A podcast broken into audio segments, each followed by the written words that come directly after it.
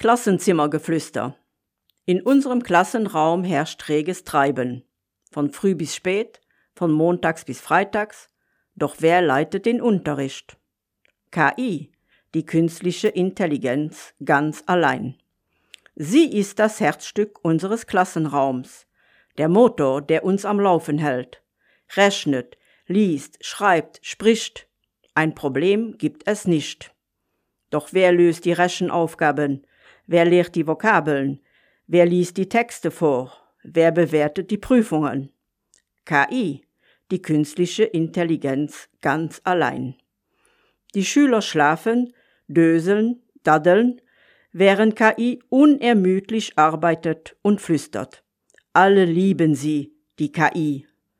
Doch dann, wie ein Blitz aus heiterem Himmel, fällt KI aus und lässt alle im Stich. Die Rechenaufgaben stapeln sich, die Vokabeln bleiben ungelehrt, die Texte liegen unverstanden auf dem Tisch, die Schüler sind entsetzt. Denn niemand kann noch rechnen, lesen, sprechen, schreiben oder denken.